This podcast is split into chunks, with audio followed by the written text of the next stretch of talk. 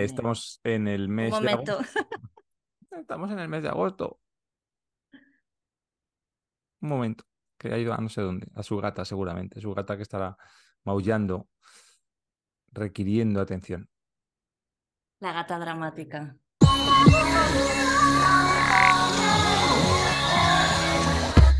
Hola y bienvenidos a Cierra el libro al salir, un podcast de literatura en el que hablan los libros, las personas que los leen y también las personas que los escriben.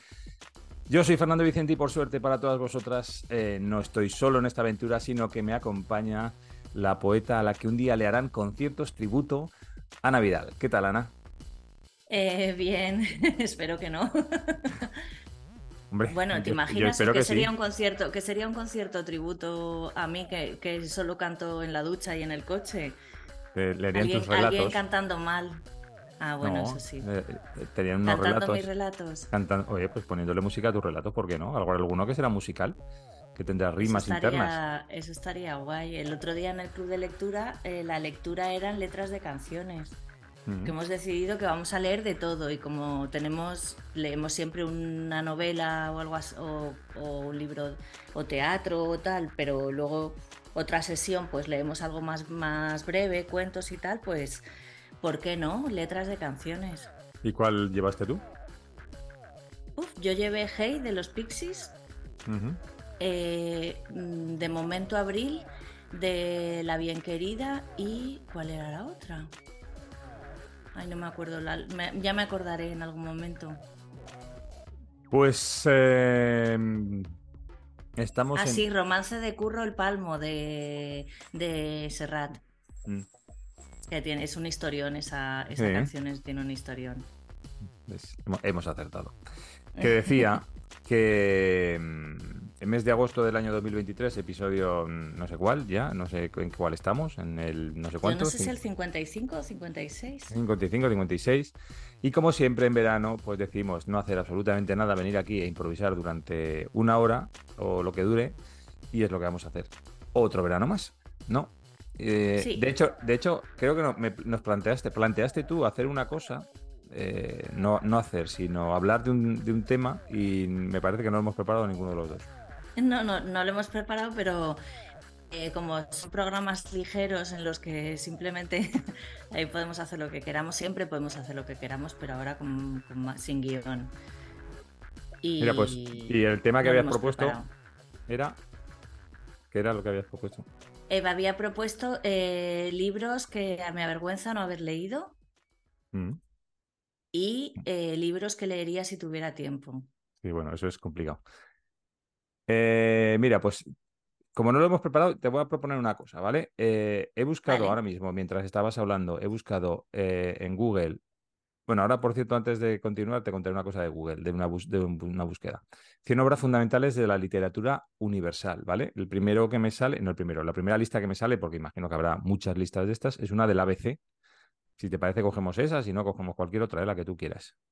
Vale, ¿Cogemos me da esa? un poco de rabia porque esas, libras, esas listas de 100 obras mm, fundamentales de la literatura universal, si, te, si le echas un vistazo, será un, entre un 80 y un 90% de, de hombres. A lo mejor siendo Vale. de la, del ABC, no sé de qué año es esa lista, A lo mejor si es Mm, más del actual- 18, del 18. del 18, pues probablemente, pero bueno, podemos hacerlo, no pasa nada, pero eh, eh, seguramente sea un porcentaje muchísimo más alto de, de hombres. Es que hace no mucho hubo alguien que hizo su lista de, de las 100 obras que recomendaría y eran 95 obras de, de hombres y, uno de, y 5 de mujeres. Y dices, hombre, eh, lo que de- lo- a mí lo que me muestra esta lista es que tú no lees a mujeres, no, No. que no sean buenas o que tal, no las recomiendas porque no lees a mujeres y creo que pues que te falta y ya está. Eh, podemos elegir también, una- hay otra lista de la BBC, si queréis. Lo que pasa es que elegir, bueno, Es que, es que si es extranjera, los libros en Van a otros ser todos países, inglés, sí. claro. No vamos a haber leído ninguno y por lo menos que no lleguemos un alegrón si hay alguno. y luego tienes eh, también eh, un anexo de la Wikipedia que es los 100 mejores libros de todos los tiempos. Lo que tú quieras. Vamos a coger de la Wikipedia, venga. Que por cierto, lo que te, lo que te iba a decir con el- las búsquedas de Google es que ayer eh, de repente me entró un pánico terrible porque no recordaba cómo se decía en latín nosotros. ¿Mm? Ajá. Eh, entonces digo, ah, pues voy a buscar en el Google Translator este. Entonces pongo traducir nosotros del español al latín. Y la respuesta fue as. Entonces me quedé un poco descolocado. Digo, digo ¿se decía as? ¿Como en inglés? Entonces dije, ¿cómo se dice en latín eh, ella? Y me ponía sí. ¿Y Google no Eh, sabe latín? No, Google no sabe latín. O sea, lo único que acertó fue yo, que sí que puso que era ego. Y tú, que puso que era tú. Pero todos los demás los puso en inglés. Y es que es una cosa que me chocó porque dije, ostras, de las, esto que sé que se está equivocando, claro, no me lo creo. Pero cuántas cosas de Google me estaré creyendo y traducciones me estaré creyendo que luego son mentira. Mm. Yo para ¿Sabes? traducir mm, utilizo DeepL. Ya, ya, sí, me lo, me lo recomendaste. Bueno, he cogido en la Wikipedia el anexo Los 100 mejores libros de todos los tiempos según el Club de Lectores de Noruega. Ah, pues nos va a pasar lo mismo. Ya, Bueno, pero echa bueno, un vistazo así a los cinco prim... Es que va, es que ¿sabes lo que pasa? Que van por orden. No, no van por orden. Hay de todo, ¿eh? Hay de. A ver. Bueno, hay, hay sobre todo europeos y Yo cogería la del ABC. Si vamos, si vamos a hacer eso, cogería la del ABC porque Venga, es. eh, vamos a, vamos a coger la de la vez. Va. Eh, ya estamos aquí. Venga, vamos a ver si lo hemos leído, si nos da vergüenza le- leerlos No. o no, ¿vale? No, leerlos no, no leerlos, mejor dicho. Bueno, también puede ser eso. Me daría vergüenza haberlo leído. Ta- Y también te puede dar vergüenza haberlo leído, efectivamente. Venga, vamos allá. Vamos a ver si esta lista está. Bueno, el primero, evidentemente, siendo el ABC, que es un periódico español, pues es El Quijote. ¿Te has leído El Quijote? Me he leído los resúmenes que hizo mi hermana en el, en el colegio y los he Yo- copiado para. Yo me he leído la primera parte del Quijote, sí que me la llevé con 16, 16, 17 años, me la llevé a la playa y llegué a acabármelo. No está mal, o sea, no, no es un libro está mal. No sé si sabes que Cela decía que Cervantes era un coñazo de escritor, eh, pero que el, el Quijote le había salido muy bien. Ajá. Decía que era, Ah, pues realmente yo he leído alguna, eh, lo que sí he leído han sido algunas novelas ejemplares pues me vas a y no me contestar ha parecido un coñazo. Pues en, eh, hice este mismo comentario. Re- realmente no dije coñazo porque no es. Dije peñazo. Eh, hice, hice este mismo comentario en, una, en un foro de estos de lectura y me contestaron exactamente lo mismo que tú. ¿En serio? Me dijeron lo mismo, lo mismo. Dice, pues yo he leído novelas ejemplares y el Persiles y no sé qué, y no están nada mal. Pues bueno. Eh. Cela hubiera dicho coñazo. Sí, te lo hubiera dicho coñazo. El segundo es la Odisea. La Odisea sí que lo he leído. He leído Jo, la, Odisea, veces. la Odisea me gustaría leerla. La Odisea, eh, para el que eh, he de reconocer que para, a ver, hay eh, ediciones con un lenguaje muy clásico, ¿vale? La que sacó Blackie Books, que luego incluía fragmentos del libro este de Penélope y las doce criadas. Blackie Books actualizó el lenguaje, entonces es un libro que se lee muy fácil, o sea, es mucho más cómodo de leer. Si coges una edición clásica de la Odisea, son frases de estas que dan la vuelta y, y- y no tienen comas y ya no sabes dónde estás, pues bueno. Pero en la de Blackie Books es muy, muy digestiva. Bueno, la tercera es la Ilíada. Yo, por ejemplo, la Ilíada no la he leído. No, no es un libro que haya leído. No me avergüenza haber, no haberlo leído porque no me llama la atención, pero bueno, no lo he leído. Cuarto, la Divina Comedia. De momento vamos sin mujeres, ¿eh? La Divina Comedia. ya nos lo imaginábamos, la Divina Yo- Comedia tampoco. Yo Y ni- tampoco. ni, tampoco, eh, bueno, sí, me gustaría por lo menos leer un poco así.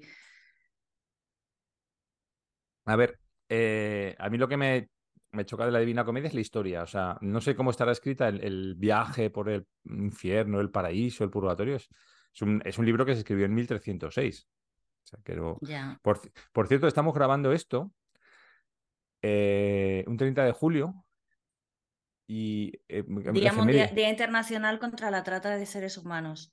Pues mira, casi, casi está muy relacionado. El 30 de julio de 1749, eh, creo que fue Florida Blanca, es que ahora estoy dudando, el ministro principal del rey Fernando VI de España, no sé si era Florida Blanca, el marqués de Florida Blanca o quién era, decretó eh, la esterilización de los gitanos. Lo que hicieron, lo que hicieron fue, ellos, bueno, los gitanos habían llegado a España en el siglo eh, XV, XIV, XV, ¿vale? Venían. ¿Qué pasa? ¿Qué estás mirando de lado? El gato. no, que se ha levantado mi hija y su Ah. amiga. Buenos días. Bueno, pues el, eh, los gitanos habían venido en el siglo XIII-XIV eh, desde la India, porque son originarios de la India, a través del norte de África, Egipto, por eso son lo de gypsies, ¿vale? Y, entonces eh, ya los reyes católicos eh, expulsaron muchos gitanos y en el siglo XVII, o sea, en el siglo XVIII, en 1749, el 30 de julio se decretó una orden por la cual habían decidido que, bueno, para evitar que hubiera más gitanos, que no se reprodujeran. ¿Cómo? Separaran a las mujeres y a los hombres. Entonces a los hombres los llevaron a penales y a las mujeres las, las llevaron a casas de misericordia, bueno, que serían unas cárceles, pero para mujeres. Y aquello al final fue un desastre absoluto. Eh, las, a, las mujeres las, a las mujeres gitanas las obligaban a ir a misa, entonces lo que decidieron fue ponerse en pelotas. Entonces, en. Zaragoza, por ejemplo, había eh, encarceladas como 1.500 mujeres gitanas y lo que hicieron fue desnudarse, romper toda la ropa, iban desnudas todo el día, con lo cual el cura no podía ir a darles misa. Bueno, y al final, eh, eh, no sé cómo lograron todas coger la sífilis. Teniendo en cuenta que no había hombres, no sé. Me El imagino que tuvieron, tendría sífilis, ¿no? no sé. Bueno, pues fue un desastre y 30 años más tarde otro, otro ministro principal del gobierno de Fernando, el que fuera, Carlos III, de Carlos III, eh, dio por finalizada la orden y, y- y dio el perdón a los gitanos y no sé qué, pero fíjate. Trata de... Luego, de- luego, ya, sí, sí, sí, sí, trata Tra- de personas. Bueno, quinto libro. Eh, luego, dime. luego eh, Hitler también intentó Sí. matar a los gitanos. Sí, pero esto, esto Hitler los mataba, estos dijeron simplemente eh, porque el problema era que el Papa no iba a tolerar que se les matara, como por raza. O sea, claro, si se querían llevar bien con el Papa, mm, pero no iba a impedir que, porque claro, se suponía que la reproducción mm, te reproducía si Dios quería. Con lo cual no iba a impe- impedir que se evitara la reproducción, pero lo que no iba a tolerar es que se les matara. Por eso se intentó separar a hombres y mujeres para impedir que se reprodujeran, pero no funcionó. Em, el quinto es Hamlet, eh, de William Shakespeare. Bueno, sí, yo lo he leído. No, mm, no, a mí he, he leído Hamlet Hamlet, también he leído Hamlet y de Hamlet. Maggie O'Farrell. Y no me... mm, yo no, no he leído, eh, creo que de Shakespeare solo he leído Hamlet y mm, Romeo y Julieta. Pero parece verdad, en, en- si eres británico o si eres anglosajón, el no haber leído todo lo de Hamlet sí que es como un poco vergonzoso, ¿no? Todo, no sé si todo o a lo mejor algo. Eh, si no, siempre puedes ver las pelis de Kenneth Branagh. Sí. No, Yo he pues visto no, las películas. no hizo malas adaptaciones. La de, por No, ejemplo. no, está muy bien. Mucho eh, ruido y mucho- pocas eh, nueces. Esa, esa es muy buena, sí, sí. Mm. En España no se, se ha intentado y, y yo creo que con el cine, el teatro clásico español del siglo XVII solo funcionó la del perro del hortelano. ¿Has visto esa película? Sí. Esa, esa película sí que funcionó y, y estaba, estaba muy bien, pero mira que hay obras de teatro y no, no, no se ha intentado. Ya. Seguimos. Libro 6, la Biblia. Bueno, ese me avergüenzo, no lo he leído. Bueno, no sé si me avergüenzo o no me avergüenzo, pero no lo he leído. Eh, he leído el Nuevo Testamento. ¿Ah, sí? ¿Te lo has Sí, leído? en el... Sí, de verdad, los cuatro evangelios. Eh, en... Cuando hacía catequesis para hacer la comunión, teníamos que leer el, el Nuevo Testamento y tenía un Nuevo Testamento así, bueno, chiquitito, En naranja. naranjita, en naranja, Sí, sí. en naranjita y me, y me lo leí, claro. Mm. A lo mejor no entero, entero, pero, pero sí, sí que lo leí. Este Las le damos, y todo eso, ¿no? a la Biblia le damos un 0,5 puntos de, de posibilidad de haber sido escrito por una mujer, ¿no? Pues tampoco sabemos si Dios es hombre o mujer, con lo cual le vamos a dar un 50% de probabilidad. Venga. En busca del tiempo perdido de Marcel Proust. Este es el típico libro que yo no, no lo he leído y es muy de cultureta. O sea, el haber leído esto es ya... Yo lo que he escuchado así como de broma, entiendo, ¿no? Es que intentar leer en busca del tiempo perdido es una pérdida de tiempo. También puede ser. O Sí, sea, que, es, que, que creo que es muy pesado, pero, pero no, no sé por qué no. ¿Ves? Todos son, todos son libros de hombres y todos son libros que yo no he leído. Voy a quedar hoy como perdedora del Tetris total. Yo, pues yo tampoco he leído la mayoría. El octavo, por ejemplo, es la Eneida. Yo la Eneida sí que no lo he leído. Me tocó en latín traducir algún fragmento porque era el típico libro que te ponían frases para traducir. Eso era y la, y la Guerra de las Galeas, me parece, Julio César. Eran los dos tipos, los dos libros que te ponían para traducir. Tampoco lo he leído. Virgilio. Eh, De todas maneras, perdona, la Odisea y la Iliada había una versión para niños cuando era pequeña que, que, es posible que sí leyera. Lo que pasa es que a lo mejor yo tenía 10 años o algo así y no la recuerdo, ¿no?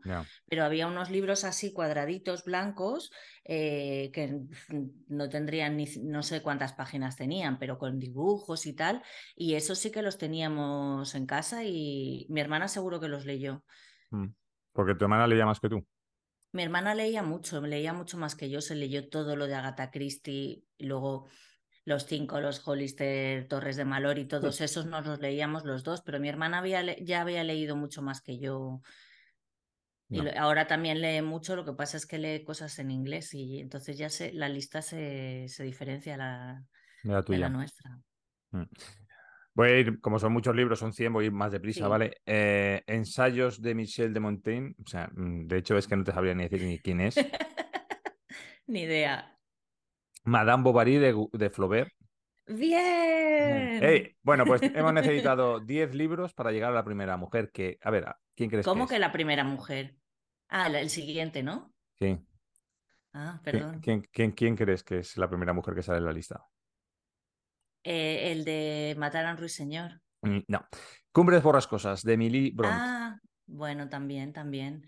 Cumbres borrascosas, eh, no estoy segura de, Yo no lo he leído, ¿eh? Yo creo que sí que lo he leído, Cumbres borrascosas, sí, sí. Lo que pasa es que lo leí en el instituto, pero sí. Yo tengo aquí eh, como un, una, eh, una laguna de, de obras, bueno, Cumbres borrascosas de Emily Bront y, ¿cómo se llama? La, eh, la Edad de la Inocencia, que también es de una mujer, y um, Sentido y Sensibilidad de Jane Austen, todos estos, esos libros de mujeres de esa época, yo mm, tengo la sensación como que hablan todos de lo mismo, que no sé, que a lo mejor es mentira, y, y como que no me atraen. Entonces nunca he leído ninguno de, de- ni de... Luego he visto las películas de Sentido y Sensibilidad y dice, bueno, pues eh, están bien, no sé, son... Y no escuchaste que tú me has recomendado el podcast y solo he escuchado ese episodio, el de nota, notas a pie de página, el último que está en, de Edith Wharton. Sí, y hablan de, ese- de ese libro, ¿no? De Mm. cómo has Ay, Eh, en la Edad de la Inocencia. sí, la edad de la inocencia. Pues es que Edith Wharton era una escritora de, bueno, murió en los años 20 o en los años 30, ¿vale? Pero realmente escribía sobre el siglo XIX, porque era todo como novelas sobre el siglo XIX. Seguimos con nuestra lista. Eh, Edipo Rey, El Rey Lear, Las Mil y Una Noches, mira. Las Mil y Una Noches, no sé si estaba escrito, a ver, no tiene por qué estar escrito por un hombre, Las Mil y Una Noches, porque la literatura en el mundo árabe y en el mundo hindú, la literatura escrita por mujeres era muchísimo eh, más común que en el mundo cristiano. Eh, Quiero decir, cuando aquí estábamos con, pues, pues el rey Alfonso en Aragón o el rey Pedro en Castilla, eh, y apenas escribía nadie, en, en Granada había muchas poetas. Muchas, y, y bastante importantes. El mundo musulmán tenía muchas poetas, entonces a lo mejor las mil y una noches Ya, y la contadora de cuentos es una, es una mujer y todo, podría ser escrito Mm. por una mujer perfectamente. Mm. Sí, sí, porque Mira, me además gustaría, le- me gustaría leerlo. a mí la, la Mil y una Noches sí me gustaría leerlo, porque todo el mundo conoce alguna historia de las Mil y una Noches, pues porque la has visto y tal, pero sí que es un libro que, que la versión, es la versión, digamos, eh, oriental del de Camerón.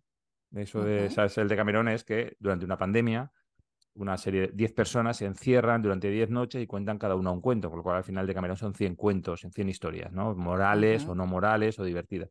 Y las Mil y una Noches, bueno, pues puede ser algo parecido. Eh, poesía de Juan de la Cruz, Macbeth de William Shakespeare otra vez. De- mm, la, pues William Shakespeare tiene unos cuantos eh, aquí en la lista. ¿eh? Claro. La vida es sueño de Calderón de la Barca, ese lo has leído. Bueno, no, aquí he es- leído trozos, ¿no? yo sí que lo he leído, sí que lo leí porque me llamó la atención y me parece bastante moderno. O sea, el- es como un poco siglo XXI, porque es un tío que realmente no sabe si es él o no. Por eso es la vida es sueño, ¿no? O sea, realmente si, si lo que le está ocurriendo es de verdad o está metido en una especie de Matrix. Es, es que es eso, me acuerdo que, me- que mi hijo tenía que, o sea, no lo tenía que leer, sino que lo estaba estudiando en clase, ¿no?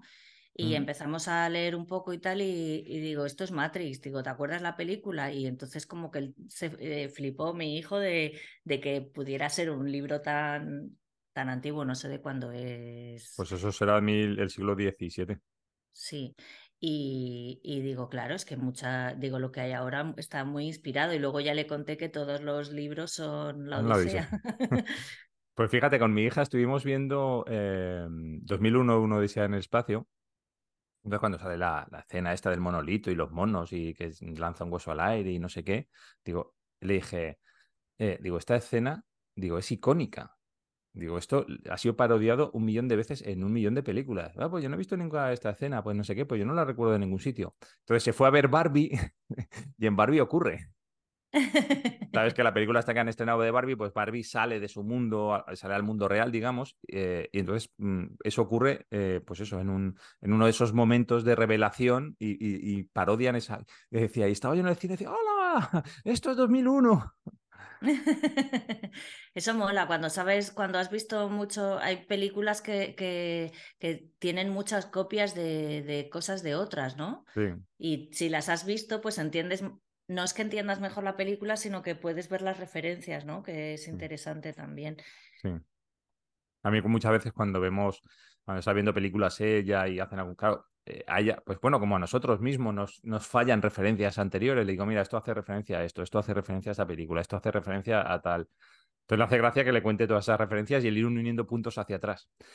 Claro, pero mira, una cosa, a lo mejor si buscas en Google eh, esa escena, eh, o sea, no esa escena, sino que puedes buscar en, Google las veces que esa escena se ha repetido, porque hay gente mm. que se dedica a hacer vídeos de eso. Mm, ¿Sabes? Que se pone a recopilar las veces que sale esa escena en diferentes películas. Y hay un, hay un tío que no tiene, esto no, no tiene que ver, pero sí tiene que ver que, mm, que busca el canon de Pachelbel en, en, la música moderna y contemporánea, bueno, la música a lo largo de la historia, porque el tío tocaba el contrabajo o algo así en, en una orquesta, el canon de Pachelbel, entonces solo tenía mm. que hacer de vez en cuando eh, y, le parecía aburridísimo, entonces odiaba el, canon y dice que luego se le repetía, entonces te pone un montón de canciones y es muy divertido, la verdad, mm. el, tío. Eh, la epopeya de Gilgamesh, que creo que es uno de los primeros libros de, escritos de la historia. ¿Sabes? Eh, hay un libro que se llama El arte poética de Aristóteles, que lo leí es muy de cultureta. Ars poética, ¿no? El ars poética. Entonces dice que eh, la diferencia entre un drama, una comedia y una epopeya es el tiempo de vida del protagonista que cubres. Claro, mm, cualquier momento muy corto puede ser una comedia, te puede pasar cualquier tontería y eso puede ser una comedia. Normalmente cuando alargas el periodo de vida, como te pasan cosas buenas y cosas malas, se convierte pues, en una tragicomedia, en una tragedia, y ya si vas desde que naces hasta que mueres, eso es una epopeya. Entonces, lo de la epopeya de Gilgamesh es que cubre toda la vida de Gilgamesh, que tampoco sé quién es. Yo si no lo he leído, no tengo mayor intención de hacerlo, ¿eh? que lo sepas. No sé si a ti te apetece, pero a mí no. Eh, luego está Ulises de James Joyce, que es el típico libro que queda un mogollón de, chulo que decir que te lo has leído, pero yo creo que no se lo ha leído ni Dios. Hombre, alguien se lo habrá leído. Y no, tengo, no tengo claro que, quede muy chulo o muy Yo creo que sí. o un poco pedante decir es que pedante, te has leído sí. de Joyce. Es poco pedante. De hecho, hay un club, no sé si lo sabes, en Dublín eh, está el club, porque, bueno, el Ulises de Joyce es, eh, me parece que son dos días del mes de junio, pues, estoy hablando de memoria, es, eh, pasan en dos o en tres días o en un solo día, no sé, ¿no? Es un periodo de tiempo muy corto en la ciudad de Dublín eh, y entonces el tío hace un recorrido, el protagonista hace un recorrido por Dublín y va comentando lo que ve, no sé qué van. Es un poco complicado. Y todos sus pensamientos y, y todos sus pensamientos. Y hay capítulos que es como si fuera un, artículo periodístico.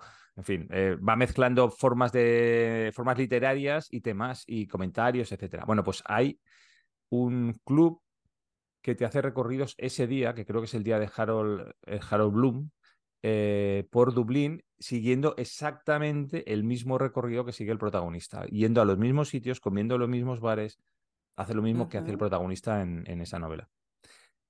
Seguimos, solo hemos tenido una mujer hasta el momento, ¿eh? bueno, una y Dios, que es, entonces es una, una y, la, y, Cerezade. Sí, casi, pues casi dos. Eh, Antígona de Sófocles, no la he leído. Fedón de Platón, no la he leído. Eh, ya nos está echando zoom, que lo sepas. La regenta, la regenta sí que la he leído. Bien, la, has leído y la has escrito, ¿no? y la reescrito, sí. Ahí está, en Amazon, si la queréis comprar. Eh, Cien años de soledad. Es ahí que la has leído tú, ¿no? Cien años de soledad. Cien años de soledad lo empecé, pero estaba de vacaciones, pero no las típicas vacaciones de playa que puedes leer un montón, sino vacaciones de estar de viaje de aquí para allá. Y entonces me empecé a liar con los aurelianos Buen Y, cuando llegué a Madrid, digo a mi padre, me lo estoy me dice, me estoy leyendo, justo mi padre se estaba leyendo Cien años de soledad y dice, me estoy leyendo otra vez Cien años de soledad. Y digo, sí, digo, yo me lo estaba leyendo, digo, pero es que me empecé a liar con los aurelianos buen día y digo, y es que esto, como no te hagas un árbol genealógico mientras los vas leyendo y no va, o leas muy rápido, digo, te pierdes. Y dice, y me mire y me dice, pero es que eso viene en el libro y saca una ficha con un árbol genealógico. Y digo, joder, digo, entonces me lo tengo que leer eh, con eso. Y eh, luego no lo, no lo he llegado a hacer y es, la idea es leer un capítulo, no todo, porque es, es largo y es tal, quien quiera que se lo siga leyendo, pero leer algún capítulo en el club de lectura. Y, y, a partir de ahí, pues quien quiera que se lo lea entero, ¿no? Yo sí que reconocer que esas de las cosillas sí que me da un poco de vergüenza. Yo, por ejemplo, a García Márquez y sobre todo literatura sudamericana he leído muy poco. De García Márquez solo he leído eh, Crónica de una muerte anunciada, nada más. Bueno, y Diario de un náufrago, que es, pero eso es un artículo periodístico, es una novelización de, unos, de, las eh, aventuras de unos náufragos colombianos y tal, que luego él para un periódico novelizó. Siguiente mujer, en el puesto 26, poemas de Emily Dickinson. Eh, poemas no he leído de Emily. Algún poema seguro que he leído. He leído eh, cuentos, puede ser, ¿no? Que tiene cuentos también. Mm. Eh, este, el siguiente, que es otra mujer, me sorprende porque no sé si hubiera cogido yo este libro. Es Léxico Familiar de Natalia Ginsburg. Ah, jo, pues ese, ese me gustaría leerlo. Yo no lo he leído. No me avergüenza no haberlo leído porque he leído otras cosas de Natalia Ginsburg, hemos, hemos hablado de ella aquí, pero la verdad es que Natalia Ginsburg lo leería todo, hasta las listas de la compra. El siguiente es Ana Karenina de León. A ver, con Ana Karenina, luego está Guerra y Paz de Tolstoy también. Eh, con estos de Ana Karenina, Guerra y Paz, eh, los hermanos Karamazov, Crimen y Castigo, yo tengo la sensación como que todos los ha escrito el mismo, que no es verdad, y que como son como kilos de libro, ¿sabes? Que dices, claro, es que esto es para leer en el siglo XIX, que no tenías nada que hacer por las noches. Y, en Rusia en invierno, ¿no? Claro. Pero, eh, no sé, es... He visto la película de Ana Karenina. Es como muy de... Ah. Bueno, sí, es que esa... Y luego aparte hubo un, como un tiempo, ¿no? Que, que las novelas estas rusas las llevaban al cine en Estados Unidos, estos peliculones, ¿no? Seguimos. sí, perdóname, es que te estás congelando. No sé si te ha, no sé si ha traducido o algo así. Sí, me y, y, luego otra cosa es que yo estoy borrosa, no sé si te lo. Ahora. Vale. Eh, Lazarillo de Tormes, que eso lo hemos leído todos porque nos ha tocado en la secundaria. Eh, y La vida del buscón, que también casi todos lo hemos leído. Otra mujer, El mar, el mar, de Iris Murdoch. Ese no te suena de nada. No, ese, lo, tengo yo para leer y de hecho estuve leyendo el primer capítulo porque creo que va como de un escritor o de un productor cinematográfico que se retira a una casa al, borde de una acantilado y no sé qué, pero es que yo creo que, que ha descrito en el primer capítulo la entrada de la casa, o sea, es como súper lento, o sea, lentísimo, o sea, no avanza nada. Entonces lo dejé. Voy a ir más rápido. Ficciones de Borges. no me avergüenzo. No, no te avergüences. Eh, sí, sí. Ficciones, sí, de Borges sí. Yo no. La montaña mágica de Thomas Mann. No, pero está citado en mucha, en mucha literatura de esta del de ¿cómo, lo llamaríamos? Eh, Necroliteratura, no, no sé. Hijo literatura. No, la que, la que habla de los muertos, ¿no? Ah, vale. Eh, la Hora Violeta, Mortal y Rosa, ese programa que, que tuvimos, eh, Noches Azules. Noches Azules. Sí, pues ahí citan mucho la montaña mágica porque va de, es sobre la muerte, ¿no? Sobre el paso de la vida a la muerte o, mm, algo así. Sí. Eh, pues sí, Antonio Machado, Pedro de Platón, otra mujer, Las Moradas de Santa Teresa de Jesús. No, mm, yo he leído pero estaría bien leer a Santa Teresa, ¿verdad? Mm. Además, da la sensación, ¿no? Como que era una mujer, o sea, evidentemente era una religiosa, sometida a la disciplina de la Iglesia católica, pero como que iba un poco por libre, ¿no? como si no fuera muy monja. Eh, el hombre y además fue una revolucionaria. Mm, mm.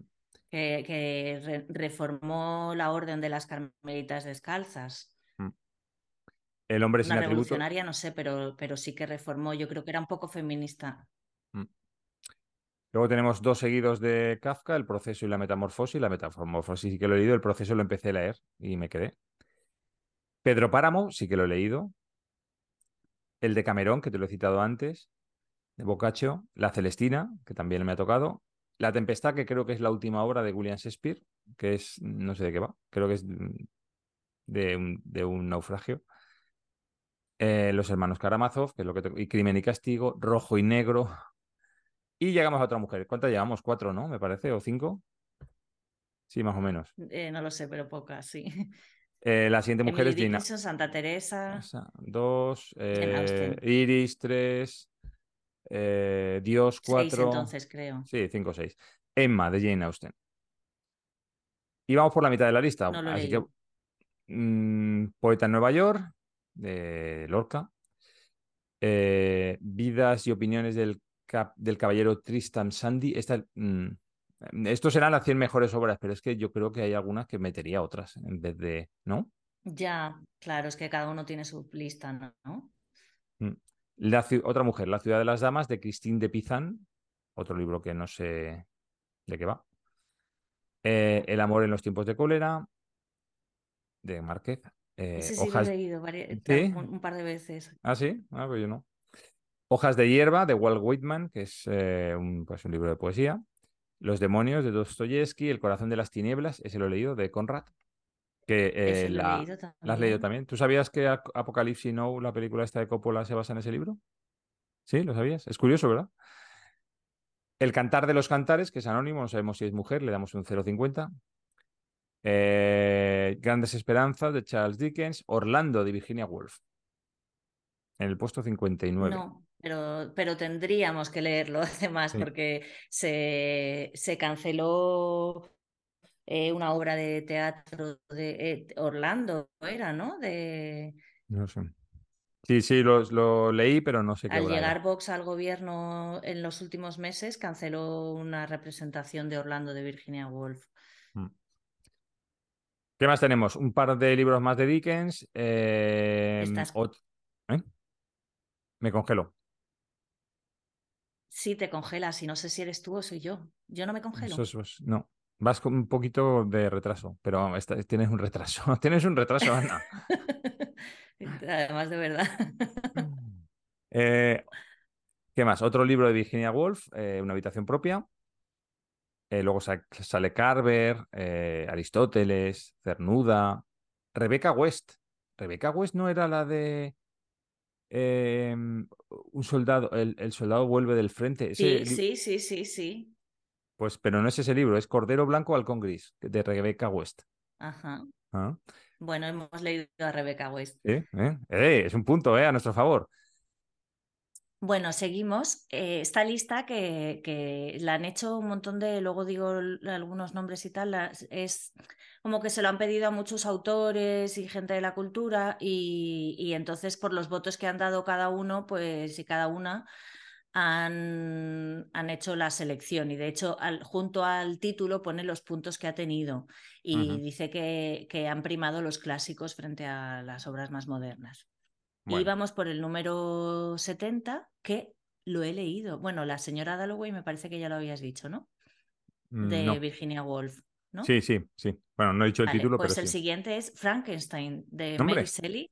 Ese sí que lo he leído eh, y además he leído también Frankenstein resuturado, la selección de cuentos de, o sea, la antología de cuentos de Frankenstein de, que hizo Fernando Marías.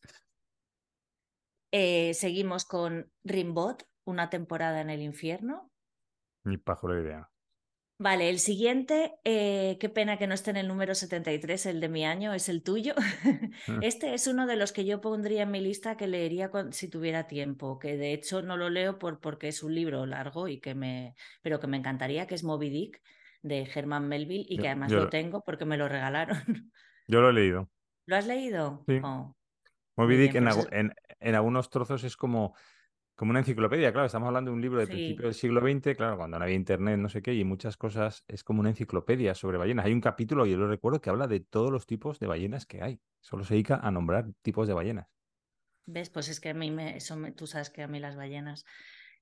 Eh, espera, Eh, y, y tiene, y tiene una de las frases, sobre todo para los ingleses, eh, para los anglosajones, que es más icónica de, de comienzo, que es podéis llamarme Ismael. Ajá, sí. Es como muy Muy icónica. bien, pues este es uno de los libros que tengo que leer próximamente. Eh, seguimos con los cuentos completos de Anton Chekhov. Quizá no Mm. nos los hemos leído todos, pero hemos leído unos cuantos, Sí, yo ¿verdad? unos cuantos he leído, sí. Si quieres escribir cuentos, es como el autor que te dicen que tienes que leer. Aparte de los americanos, estos del realismo sucio, el, el otro es Chekhov. Sí. Eh, Coplas por la muerte de su padre, de Jorge Manrique. Pues hemos leído lo que nos han enseñado en el instituto, creo, ¿no? Las vidas son como ríos que van a parar al mar. Eso- Mm. esos trocillos. Ada o el ardor de Vladimir Nabokov. No lo he leído, pero lo he Mm. visto en la estantería de mi padre toda mi vida. Sí, yo no, yo no. mm, O sea, yo Lolita sí que lo leí, pero es, es que ni me suena. La siesta de M. Andesmas, de Marguerite Duras. Este tampoco.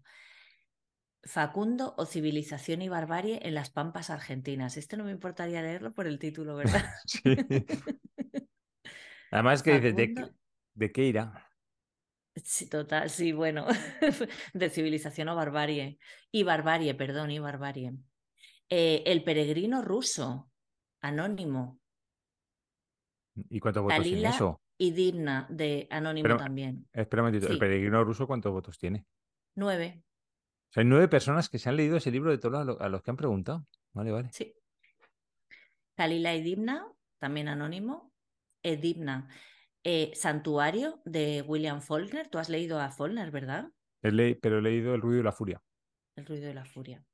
Que se me gustaría leer El ruido y la furia, pero no lo he leído. No sé si en algún momento te lo dije y me lo recomendaste o no, Pu- o te- a ti te gustó. Eh, a ver, es un libro difícil de seguir porque, claro, eh, sobre todo el primer capítulo, bueno, eh, es el pensamiento, ¿cómo se dice? Cuando, cuando, el, cuando el escritor pone el pensamiento tal cual de un, de un personaje, ¿cómo se llama eso? Esa, esa técnica. bueno, da igual. Que también es lo de Ulises, de Joyce, el pensamiento Sí, tal cual de un igual, personaje. Mismo. también lo hace, ay, un portugués que se llama Antonio. Lobe- eh, Lobo Antunes, no. Sí, eso, Lobo Antúnez. Eh, él también hace lo del pensamiento así. Pues eh, el problema es que el primer, creo que, creo recordar, no sé si es el primer capítulo, pero uno de los primeros, y es muy largo además, es el, el- el monólogo interior, creo que se llama así, monólogo interior, el monólogo interior de una persona con una discapacidad mental. Ostras. Entonces, es súper difícil de seguir porque, claro, eh, es como si estuviera repitiendo temas que le obsesionan, pero ya no sabes. eh, de vez en cuando, o sea, Follner tampoco es gilipollas. Y de vez en cuando te pone pistas para que sepas por dónde vas, ¿vale? Te pone trozos más claritos para que cuando ya estás, que dices, hey, tiro esto a la basura porque no hay quien lo siga, ya te pone de repente ya, ah, vale, pues ahora voy aquí. Luego ya otros personajes cambian, ¿eh? Su monólogo interior y, y ya no es tan difícil de seguir, pero el primero es horrible. O sea, el de este personaje es horroroso. Bueno, pues eh, Santuario recomiendan. Fortunata y Jacinta de Benito Pérez Galdós, ¿te Mm. lo has leído tú? No, he visto la serie cuando era pequeño. Sí, no, pues eso me, me gustaría leer a, a Galdós.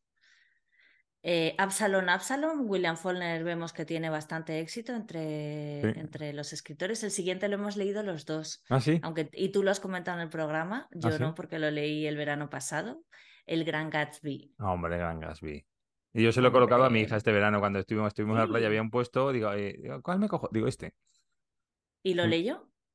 Está en ello. Ah, qué Lo está leyendo, lo está leyendo. Y luego hace poco, mm, casualmente, puse la tele, yo no suelo poner la tele, y, y me apareció la versión del Gran Gatsby, no la de Paul Newman, eh, Robert, Robert eh, Redford. No la de Robert Redford, sino la que hizo eh, hace poco, no me acuerdo. Y no me la que gustó, se hizo n- hace poco. no me gustó nada, el no. Vi solo el final, pero no me gustó es que el nada. Gran Gatsby, la versión de Robert Redford es como inmejorable, creo. ¿no? Sí, sí, sí. Esta me pareció muy absurda y muy, no, no me gustó absolutamente nada. Mm. Ya. El siguiente, La Cartuja de Palma, de Parma, Henry Bale Stendhal.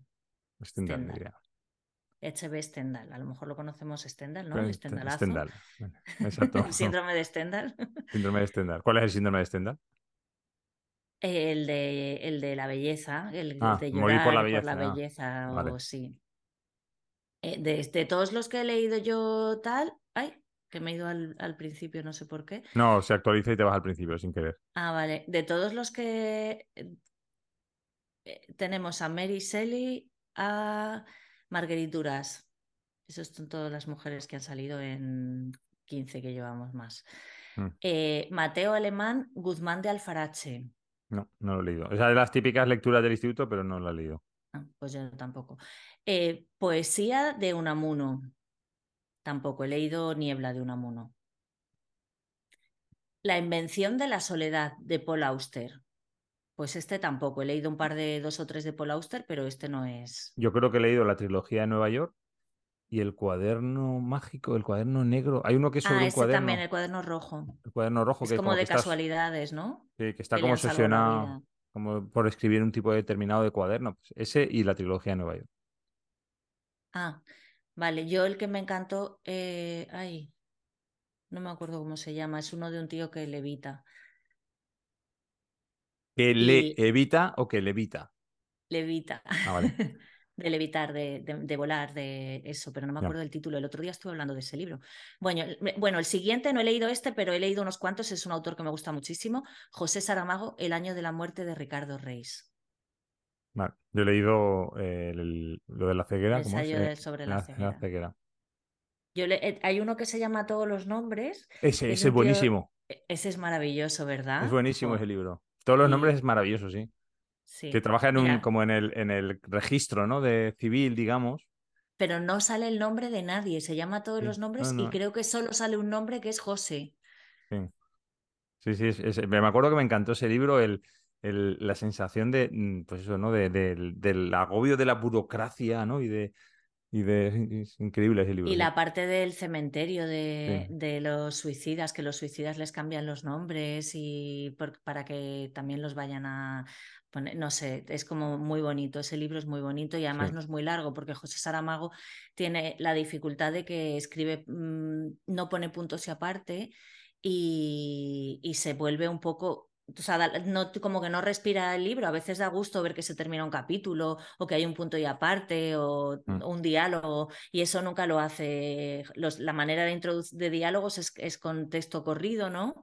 Y, mezcla sus pensamientos con las acciones, entonces es difícil de leer, pero todos los nombres se lee muy bien. Bueno, los el- evangelios de varios Eh, autores. A ver, eh, quiero decir que en, en todos los Ah. nombres, claro, también toda esa forma de escribir está relacionado con el tema, que es el tema este de la burocracia, ¿no? De- del aparato del Estado, del, de, de toda la... eh, ¿Cómo se llama? Eh, de todo lo que conlleva eh, un, aparato burocrático, ¿no? Como que te sientes mm, mínimo, entonces te aplasta, entonces como ilegible todo, incomprensible. Bueno, pues está un poquito relacionado. Por cierto, ya que hablamos de autores portugueses, seguro que no sale en la lista, pero a mí Sostiene Pereira me encantó también. Y lo digo ya, pues es- me parece un libro Vale. genial. Pues no está Sostiene Pereira. Eh, el siguiente es, eh, que por cierto, perdona, un momento con Saramago.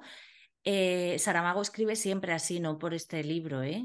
O sea, siempre sus sí. libros son como muy densos y yo lo he leído, casi siempre lo he leído en vacaciones en plan de no, José Saramago hay que leerlo en verano, ¿sabes? En, con tiempo, porque, porque te metes mucho dentro de los libros, pero si no lo puedes estar leyendo de corrido, se vuelve pesado. Eh, Mm. los evangelios, varios autores, no sé si se refiere, porque ya hemos hablado de la Biblia, no sé si imagino se refiere a eso. Pero ese lo has leído. Sí, Te- es puedes que he leído. Ah.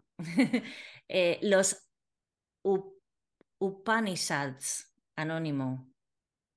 Ni idea. Pero, pero ¿cuántos votos ha tenido eso? ¿Quién se ha leído eso? ¿Ocho personas han No leído sé. eso? Pero Es si no sabemos ni lo que es. Ya, a ver, que voy a buscar. Upanishads, libro sagrado. De la... Expresa las formulaciones. Se conoce como Upanishad a cada uno de los más de 200 libros sagrados hinduistas escritos en idioma sánscrito, de los cuales los más antiguos y representativos datarían aproximadamente de entre el 800 y 400 antes de Cristo. Vamos a ver, vamos a ver, vamos a, a ser serios. O sea, el ABC eh, pide a, a X número de personas, a 100, a 1000, a las que sean, de escritores españoles, entiendo, que le digan libros que recomiendan ellos como las 100 mejores obras. Y hay ocho tíos que están hablando de libros religiosos hindúes escritos en sánscrito hace 2800 años. A ver, eso lo hacen por pegarse el moco. O sea, es imposible, yo no me lo creo, porque puede ser que uno lo recomiende, pero ocho. Ya. En fin, eh, ahora hablamos de los consultados. O sea, no Mm. hablamos de ellos, sino que los citamos, no quiero hablar Vale. de ellos. Eh, Cartas a Lucilio de Séneca. ¿Este lo has Ah, leído? No de haberlo leído no. alguien aquí, habría sido tuyo, ¿no? Sí. Medea de Eurípides. No. Edipo Rey sí, pero Medea no. Eh, mira, aquí sale un autor al que no he leído y, y creo que no solo eh, me, me avergüenzo de no haber leído. Y hay otro que me avergüenzo de no haber leído y no sale aquí, lo cual me parece que podían haber cambiado los Upanishads por ese. Pero bueno, eh, Coetz, Elizabeth Costello. ¿Has leído a Coetze? Sí, pero ese no. Alegría. O creo que se llama Alegría. Alegría. Alegría. Lo he leído. Bueno, yo le preguntaré a mi padre que lo ha leído. eh, es que no sale ni Camus, ni Coetze, ni, ni Onetti, que yo Mm. creo que son como, ¿no? Que tendría Cortázar, no está Cortázar, o sea, como puede no estar Cortázar. En fin, El idiota de Fyodor Dostoyevsky, eh, no, de- he leído el, bebe- el bebedor, no, El jugador de Dostoyevsky, Sí, que me yo también, un libro cierto. buenísimo. Buenísimo. Bueno, sí. es que creo que Dostoyevsky, y también he leído de Crimen y Castigo, he leído Crimen. Son las con primeras estoy. 10 páginas, pero el momento, el momento en el que le fui a leer, alguien me dijo, no te leas este libro ahora. y, Pues sí. y- y dejé castigo. El jugador es muy bueno, es muy cortito, Sí. es, es ligero y sí, está muy bien ese libro. Mm. Eh, las crisis de las ciencias europeas y la fenomo- fenomenología trascendental. Anda Edmund ya. Husserl, te lo juro. ¿Cuántos votos tiene ese Oye, libro? que igual. ¿Ocho? Que son los mismos ocho tíos que se han puesto de acuerdo. Eso forman parte de un grupo y dicen, mira, vamos a poner, vamos a votar libros que mm, no se haya leído ni Dios. Sí, sí, sí. Total. Eh, Orgullo y prejuicio de Jane Mira, Austen. sí. Este Yo- sí lo he yo he hecho, leído. yo he hecho sentido y sensibilidad, sí. Este Yo, no, yo, todo esto, ya te digo, de, de esas mujeres del siglo XIX no he leído ninguno. ¿eh? Es un fallo mío. Lo que pasa es que quizá los temas que tratan, yo habiendo visto la película de Sentido y Sensibilidad, pues mm, como que no me llama sí, mucho es la que son atención. como historias de amor, así, de mujeres que es- esperan a hombres y Sí. em, hombres buenos, malos, que se, es- sí, es todo muy así, pero bueno, que quizá aquí, en, esto, en estos libros también hay que pararse a mirar un poco más el, cómo están escritos o, o qué hay entre líneas, ¿no? Mm. Y también es interesante eso, que estén escritos por mujeres que las hermanas Bronte y Jane Austen, que, que en aquella época pues debía ser tan, tan raro, ¿no? Mm. Eh, poesía de Cátulo. Cantar de los nivelungos. Hostia. Siete puntos. ¿De qué- ese Este es hemos algo- oído hablar por lo menos, ¿no? eh, los nivelungos, sí. ¿Qué- ¿De quién es eso? ¿Es anónimo qué es? O- Anónimo, anónimo. Mm. Y por último, Samuel Beckett esperando a Godot. Ese, mira, ese me avergüenzo porque es el típico libro que, que es, mm, has visto el título, que has visto, sabes que hay obra de teatro eh, y no- y nunca he leído y no sé absolutamente nada de qué va. De eso, mira, igual sí que me lo leo a raíz de esta lista. Venga, vamos a leer, vamos a apuntar ahí para el año que viene esperando a Godot. Sí. Bueno, espera. Eh, espera, eh, espera Godot. ah, espero, lo espero. Eh, Es una, además es una obra de teatro, no es un... sí, sí, sí, es una obra de teatro. Mm, En- tanto tú como yo estamos suscritos a una newsletter que nos llega todos los días, que es de, de noticias, Los letters, sí.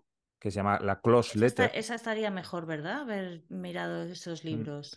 Entonces, eh, eh, mm, en- cuando cierran la temporada, cuando se van de vacaciones, eh, pues ahora a finales de julio. Espera, antes de, antes de Sí. empezar con Close Letter, voy a eh, decir, porque ya hemos Ah, sí, al vale, 100, perdón. Venga, eh, vale. di- los di- expertos consultados para Pilar Adón, Andrés Amorós, Gabriel Albiac, Fernando Aramburu, José Manuel Caballero Bonald, Ernesto Caballero, Luis Alberto de Cuenca, Pablo Dors, Luis Mateo Díaz, Diego Doncel, Serafín Fanjul, Laura Ferrero, Rodrigo Fresán, José Luis Garci, Juan Ignacio García Garzón, Pedro G. Cuartango, me alegra saber que a la mayoría no los conozco y que Mm. además también hay un porcentaje bastante alto de, de hombres. Sale una mujer cada 10 tíos. Sí, pues igual que en la proporción de libros, sí. Eh, Arturo García Ramos, Carlos García Santa Cecilia, Alicia Jiménez Bartlet, Miguel Ángel Hernández, Andrés Ibáñez, Eduardo Jordá, Juan Ángel Juristo, Luis Landero, Manuel Lucena Giraldo, Juan Malpartida, Inés Martín Rodrigo, Eduardo Martínez de Pisón, Elena Medel, José María Merino, César Antonio Molina, Mercedes Monmani, Javier Moscoso, Alejandro Palomas, Arturo Pérez Reverte, Juan Manuel de Prada, José María Pozuelo y Bancos, Rafael Rey, Laura Revuelta, Elvira Roca Barea, Fernando R. La Fuente, Pilar Rubio Remiro, Ignacio Sánchez Cámara, Marina San Martín, Ana Santos Aramburo, Jaime Siles, Lorenzo Silva, Berta Vías Mau, Enrique Vilamatas y Manuel Vilas. Pues sí, el porcentaje de mujeres es un poco más alto, pero bastante reducido que en los libros y, y que yo conozca, pues la mitad o menos. Y, y yo creo que muchos de esos libros que estamos diciendo es imposible son del Reverte. O sea, es la típica bufonada de Reverte. Es decir, voy a hablar de un libro eh, de, de no sé qué. O sea, no. Sí, o de, de estos que, que van a, que iban a las tertulias de, de escritores, ¿no? Que, que sabían mucho y habían leído muchas cosas y tal. Bueno, ahora vamos a Bueno, seguir con Close Letter. Pues, pues decía que Close Letter, que os pongo el enlace aquí por si os queréis suscribir, es una, eh, es una, eh, una lista de correo que todos los días te manda, creo que son cinco, ¿no? Son como cinco noticias, las cinco noticias principales del día de lo que se está hablando, con enlaces a los distintos periódicos que comentan el tema. Eh, luego los fines, los viernes te mandan también recomendaciones pues, de música, teatro, cine, etcétera, y ocio y ejercicios. Y cuando acaba la temporada a final de julio, eh, le piden a los eh, suscriptores que recomienden libros para el resto de suscrip suscriptores y mandan una lista que concretamente puede ir muy deprisa porque son 50, ¿vale? Claro, ya aquí estos libros son mucho más modernos, porque claro, son, están recomendados por lectores, no están recomendados por escritores. Tenemos eh, Retrato de casada de Maggie O'Farrell, que no hemos leído, no sé si la has llegado no, a leer no hemos tú. leído, pero, lo, pero tengo ganas, sí.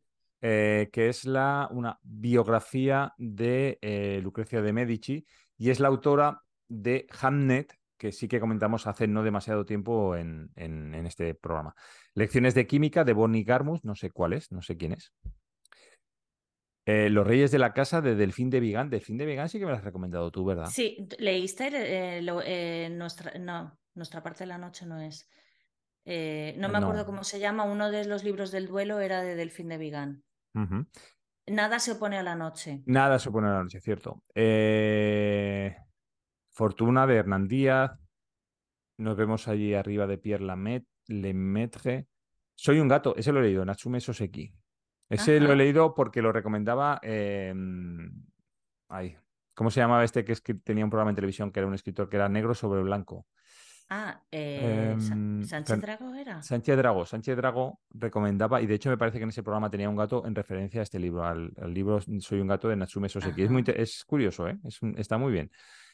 Requiem por Irina de Javier Pérez Fernández, Los siete maridos de Belín Hugo, de este le encanta a mi hija mayor. Uh -huh. Le fascina este libro. Un ballet de leprosos de Leonard Cohen, una novela de cuando tenía 20 ah, sí, años. he oído hablar de él últimamente, sí. Y eso fue lo que pasó de Natalia Ginsburg. El 10 lo hemos leído en este sí, podcast. Lo hemos leído. El fondo del puerto de, de Joseph Mitchell, Chebres de Patrick Modiano. De Patrick Modiano he leído algo, pero eso no. Eh, Lucy y el mar de Elizabeth Stroud. Entre castaños de Tomás García Merino. Pan de limón con semillas de amapola de, eh, perdón, que no veo el nombre. Este Cristina me da Campos. como así el, el, título, me, es como que ya no quiero. Sí, no es verdad. Pero bueno. Eh, todos quieren a Daisy Jones, que también lo está leyendo mi hija, o se lo ha leído, que es una serie también de Netflix, me parece, que también es de Taylor Jenkins, la misma autora o autor del libro este de Los siete maridos de no sé quién. Uh -huh. Los incomprendidos de Pedro Simón, Últimos días en Berlín de Paloma Sánchez. Paloma Sánchez, Pequeñas desgracias sin importancia de Miriam Tou, Towes. Luisiana 1923, La vida a ratos de Juan José Millas. Este sí que lo habrás leído, ¿no? ¿A ti que te gusta eh, Millas? Sí, yo creo que La vida a ratos. Sí, sí, sí, este sí lo he leído, este me encantó.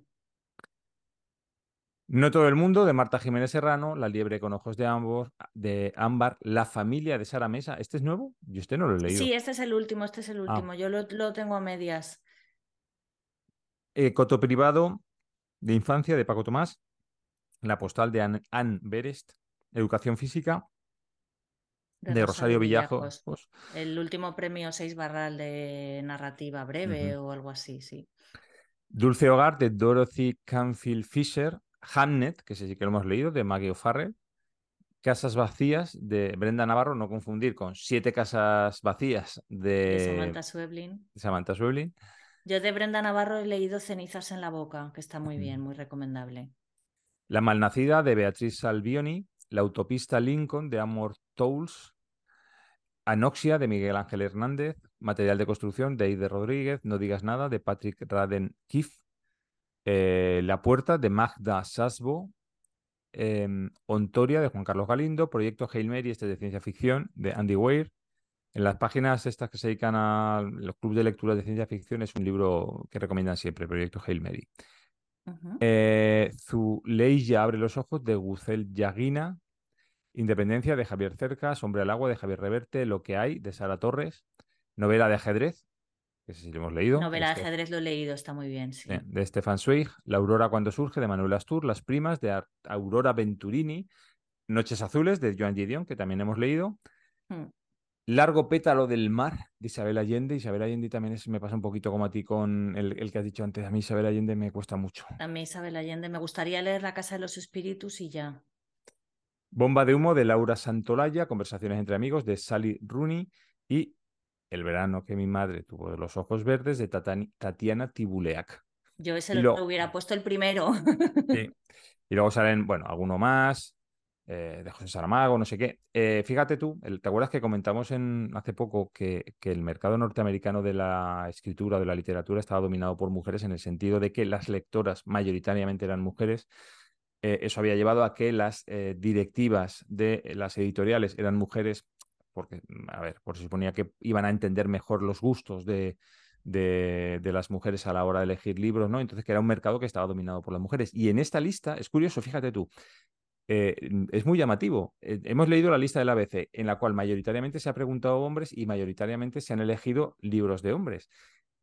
Eh, en esta, que no es que se haya preguntado a mujeres, sino que muchos de los lectores de esta newsletter son mujeres, porque eh, me parece que ya lo comenté en su día hace muchos capítulos. Close letter viene de que el cloché era, un, eh, era el sombrero este que se llevaba en los años 20 de las mujeres. ¿Te lo he contado o no? ¿No te lo he contado? ¿No? No. Eh, eh, no. Bueno, pues el cloché o algo así, no sé cómo se pronuncia, ¿vale? Era eh, un, el típico gorro casquete que se llevaban las mujeres de los años 20. Este, eh, entonces, ese gorro se considera un avance feminista porque obligaba a dos cosas. La primera era que las mujeres se tenían que cortar el pelo para ponérselo. Porque claro, tú, por ejemplo, con tu melena no te hubiera cabido ese, ese tipo de gorro, ¿vale? Tan, tan cerrado. Y la segunda, que al llevar eh, visera, obligaba a que la mujer levantara la cabeza. Si quería ver por dónde andaba, no podía ir mirando al suelo, tenía que alzar la cabeza, ¿no? Entonces se consideraba un sombrero feminista en el sentido que obligaba a la mujer a elevar la vista, ¿vale? Sobre, por encima del suelo y mirar a los hombres cara a cara, porque si no, no podía ver. Entonces, esta, esta lista de, de noticias, esta lista de correo, se llama Close Letter por eso. ¿Vale? Entonces, es mayoritariamente, muchas de sus lectoras o el público al que se dirige es mayoritariamente femenino. Y ese público, yo creo, no he, mi- no he mirado, pero aquí yo creo que es mayoritariamente femenino, mujeres las que salen, vamos, he cogido las 15 primeras y son casi todas mujeres. Sí, sí, sí. Es es súper curioso, es una cosa muy llamativa. Mm, Sí, bueno, y, y sí, eh, también hay bastantes de hombres, ¿eh? En este caso hay- no hay hay, no hay ese porcentaje, no hay ese porcentaje tan elevado de, pero por lo menos se ven a muchas más mujeres que, que sí. Y además, Y porque eh, la- como lo que tú dices es que son la- las personas que lo recomiendan también, que lo recomiendan muchas mujeres, entonces. mm. sí, eh, pero es, es, no sé, eh, seis. Y nosotros no recomendamos nada, ¿verdad? Cuando lo preguntó no se nos ocurrió enviar, bueno, como yo hubiera recomendado el verano en que mi madre tuvo los ojos verdes, pues está bien. Mira, estoy mirando mm, por ver más o menos, ¿vale? 10, 11, 12, 13, 14, 15, 16. Mira, en las. Pero bueno, es bastante, bastante equilibrado. En las 30 primeras, la mitad son mujeres. 16, 14. más o menos. Ujú. Es Pues curioso, mira, sí. muy bien. Mm, Yo voy a recomendar de, que he leído este mes de julio eh, a las autoras eh, Nona Fernández, una autora chilena que habla de, de las desapariciones y torturas en la dictadura de Pinochet, y a Laila Martínez su libro Carcoma, que es un libro de una casa, eh, podemos decir, encantada o llena de sombras, y habla también de ese libro de, de las diferencias de clases en la guerra civil. Yo estoy leyendo a Isabel González. eh, ¿Cómo se llama? ¿Nos queda lo mejor? ¿Se llama el libro? Creo que sí. Vale. Eh, y lo siguiente que me toca es porque estoy apuntado en un club de lectura, es el libro que han puesto, que es eh, Los castillos de Martínez fuego de Martínez de Ah. Pisón. Pero que es un. Sí, sí, sí. me me- está dando- y además es un 700 páginas sobre la posguerra. Uf, ¿Pero lo has empezado? no, no, no he empezado. Ah, Eh, bueno, cuando acabe, empiezas y no puedes soltarlo, o sea que... cuando acabe Isabel González, empezaré con, con este. Y yo creo que hemos dado un repaso, o sea, si quieres leer libros este verano, o este mes de agosto, mejor dicho, eh, tienes mogollón para pensarte. Sí, sí, Mm. tiene, hay muchísimos libros ahí en esas listas y si no, pues busquen más y lean. Exacto, y lean lo que quieran. Exacto, y no se dejen influenciar por youtubers y, y podcasters. Muy bien. Pues hasta aquí hemos llegado, Ana. ¿Qué tenemos que hacer ahora? Eh, despedirnos, eh, dar las gracias a, a todas las personas que nos leen y nos escuchan. No, na- no nos pueden leer porque no, no estamos... No. eh, para- Bueno, a lo mejor hay alguna aplicación que transforma en subtítulos lo que decimos y nos pueden leer. Si Ujú. no, que nos escuchéis y nos veáis. Muchas gracias. Muchas gracias a Fernando, por supuesto, el artífice o codirector de este podcast. Yo soy, yo soy tu, tu plebeyo. coartífice y, codi- y codirector. no, no, no. Y plebeyo. Soy tu y plebeyo. vasallo, vasallo. vasallo, vasallo, vasallo, eso.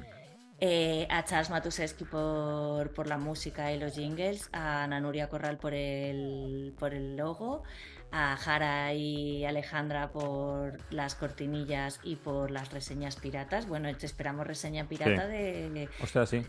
del Gran Gatsby. Ah, Si sí. quiere, aunque ya la, haya- la hayas hecho tú, sería curioso una reseña hecha por tu hija. Sí.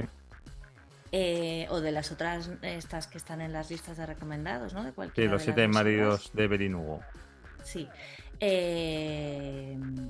Ay, ahora no sé. A Elvira Barrios, que además me la encontré el otro día, le dije que siempre le agradecíamos sus, sus traducciones sincronizadas y, ya te, lo he agradecido a ti, así que no me queda nadie. Bueno, pues yo también te agradezco que me acompañes y tengamos esta hora larga, muy larga, de, de hablar de libros, que me mola mucho, y eh, los mogollón de tiempo que hablamos de, de otras cosas fuera de, de aquí. Eh, ¿Dónde te vas de vacaciones? A la Costa Brava. Muy bien. Yo no sé dónde me voy. Yo sé que tengo vacaciones, pero no sé, no sé si me iré a algún sitio o me quedaré en casita, que también es muy barato y muy cómodo de, de vivir las vacaciones en casa. Pero vamos, imagino que a algún sitio iré. Iré a descubrir eh, sitios Y- cercanos. Sí, y el, y el mes que viene no, sa- no sabemos lo que haremos, pero ¿qué haremos hacemos? algo. ¿Qué Algo se nos ocurrirá. Podríamos hacer mini reseñas de, de los libros que hayamos leído, Va, venga. ¿no? ¿De qué? son- ¿Pero de, de todo el año o de...? No, no, de los libros que hayamos leído en verano, de los que hasta el momento que grabemos, pues que, que hemos leído. Y además vamos a tener una invitada especial, pues que también nos haga alguna Ah, sí. reseña. Vale, venga, va. Pues hacemos eso. Ya sabéis lo que vamos a hacer la semana que viene, o sea, el mes que viene. Ya, sab- ya sabéis más que nosotros. Eso. Eh, nos queda algo. A ver, espera. Sí, hazlo tú porque yo no tengo al alcance de mi mano. Mira, e- este libro que he leído trocitos, eh, pero eh, me encanta el nombre de la autora. O sea, ¿Se claro, te ha caído esto otro? está- Sí, eh, como está Ah, al revés. Armonía Somers. Armonía Somers. Cuentos completos de Armonía Somers. Me encanta el nombre, Armonía Somers. Es un nombre ideal para un escritor, Sí. ¿vale? Eh, este libro eh, nos lo regaló eh, Patricia Esteban eh, por participar en su concurso de, El sillón de de- terciopelo del verde. sillón de terciopelo verde y he leído algunos de sus relatos, están, están, están muy bien. Entonces, pues eso. Ana, cierra el libro a salir. Cierra el libro al salir.